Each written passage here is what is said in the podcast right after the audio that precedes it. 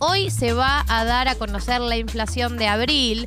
Recuerdan que en general la inflación del mes anterior se da a conocer a mediados del mes siguiente. Así que hoy, eh, alrededor de las 4 de la tarde, se va a dar a conocer la inflación del mes de abril, que anticipan va a ser menor a la de marzo, que fue del 6,7, pero que se habla de eh, un número cercano al 6. En el mejor de los casos, menos, digamos, 5, algo. En el peor de los casos, 6 o, algo por el estilo. Las expectativas de, eh, de, mercado que realiza el Banco Central habían arrojado que la inflación se, iba a ubicar cerca del 5,6%.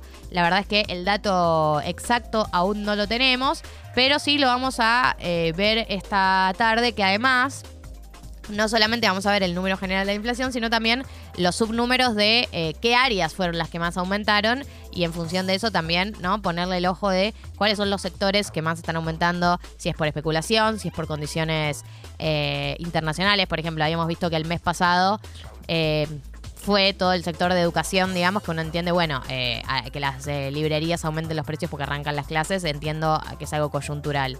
Pero bueno, por ejemplo, un rubro que viene aumentando muy por encima de la inflación y con números muy altos es el rubro de la indumentaria, que uno dice, ¿por qué? O sea, no, no necesariamente tiene por qué estar aumentando a ese ritmo. Porque se fabrica mucho en Ucrania.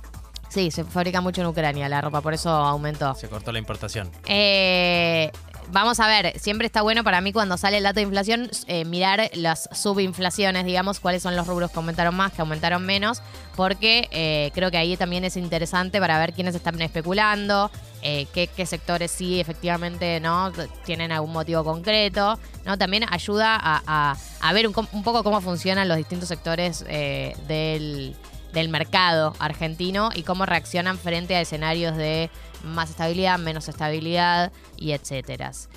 Otra noticia que es del día de la fecha es que eh, habló Martín Guzmán eh, en la previa, ¿no? A el dato de la inflación.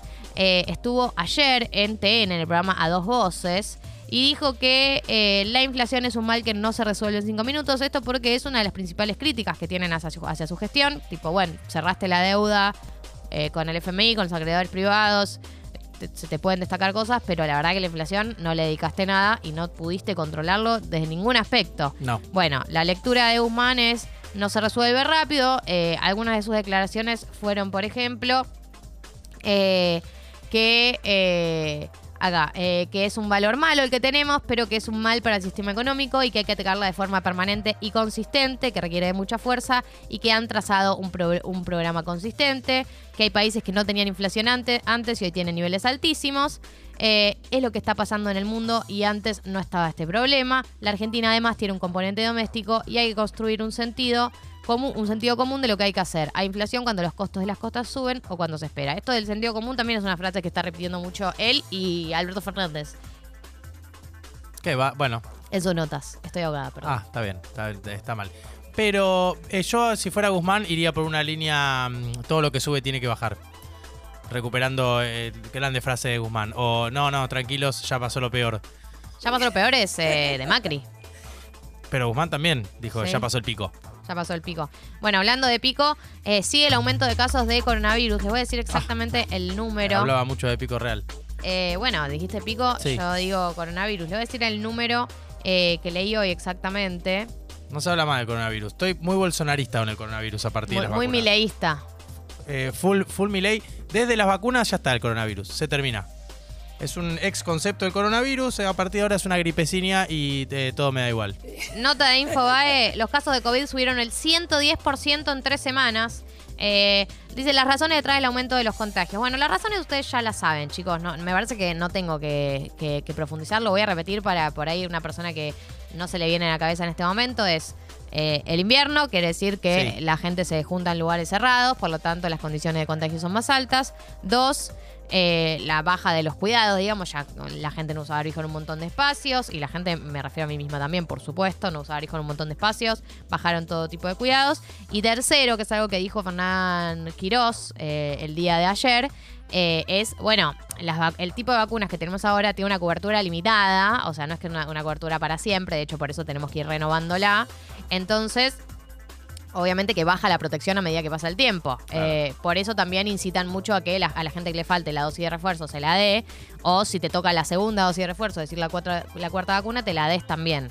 Eh, en ese sentido, ¿no? Me parece que hay una explicación. Eh, han aclarado que, bueno, por lo menos la estimación de los infectólogos es que para junio va a ser el pico, digamos, de esta, no sé qué, cuarta ola es. Ya ni sé ¿Quién en qué número de ola estamos. La realidad es que eh, la, la ocupación de camas de terapia intensiva y los fallecimientos se mantienen estables e incluso ha bajado la ocupación de camas de terapia intensiva. Por lo tanto, ese es el número que, que está mirando. Estamos haciendo periodismo, no podemos decir esas cosas acá. Eh, ese es el número que está mirando el Ministerio de Salud, principalmente, ¿no? Me parece que no van a, no van a anunciar por ahora ninguna medida extra porque eh, lo que se está mirando específicamente es qué está pasando con las hospitalizaciones y con eh, las muertes. Por último, habló Alberto Fernández sobre la iniciativa de la boleta única de papel, que es esta iniciativa que está llevando adelante la oposición, una reforma que quieren hacer eh, y que de hecho por ahora vienen con bastantes avances en el Congreso, ¿no? De lograr quórum para avanzar con, con la temática. Bueno, eh, está, están como instalando el tema con bastante énfasis. Eh, Alberto Fernández dijo que no cree conveniente avanzar en una reforma electoral porque cree que el sistema actual funciona bien y sin contratiempos, no tiene fisuras y puede implementarse razonablemente. Eh, esta fue la declaración eh, del presidente en su gira por Europa y se lo dijo como a funcionarios que están con él. Eh, mientras Alberto está en Europa hay mucha declaración en off, ¿no? Como Alberto dijo esto en el avión, a ver, Alberto dijo esto en tal lugar, como que medio que nos, nos estamos enterando de las cosas que dice por el off de los periodistas que están ahí con él en la gira. Es muy del off, Alberto, igual, ¿eh? Le gusta el off. Es muy del off, Alberto. Y buena época para irse a Europa, agarró. Mayo. Sí, que arranca el calor. Gran mes, gran mes. Francia, España. Bien, Alberto. Pegó una buena girita Y ahí. dijo, me lo merezco. Sí, me, me lo lo merecí. Y dijo, me voy, ¿saben qué? Me voy a Europa, voy a, me junto con el rey, no sé, veo si le vendo un poquito de gas licuado y pego un, ahí un camino por Madrid. Sí. Livi- Living la vida loca. Living la vida loca y dejo unos off. Eh, acá la última noticia que está bueno que lo sepan las personas que están mirando y que están yendo o van a ir para el centro durante el día de hoy, a la mañana, al mediodía, es que la marcha eh, piquetera, la marcha federal piquetera que arrancó en La Quiaca el día martes y llega hoy a Plaza de Mayo, eh, justamente va a estar cerca de Plaza de Mayo a la hora del mediodía. O sea, la idea es que concentren en los barrios de 11, Constitución y Retiro entre las 10 y las 12 del mediodía del día de hoy. De ahí van a partir a Plaza de Mayo.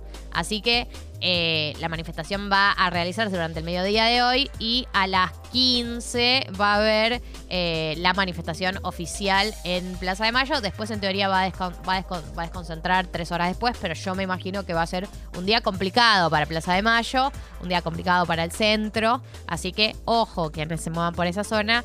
Eh, los horarios son, a las 10 van a concentrar, a las 12 inicia la marcha, a las 15 ingresan a Plaza de Mayo y a las 18 horas desconcentran. ¿sí? Así que más o menos ese es un poco eh, lo- los horarios que están manejando dentro de eh, la organización de la Marcha Federal Piquetera.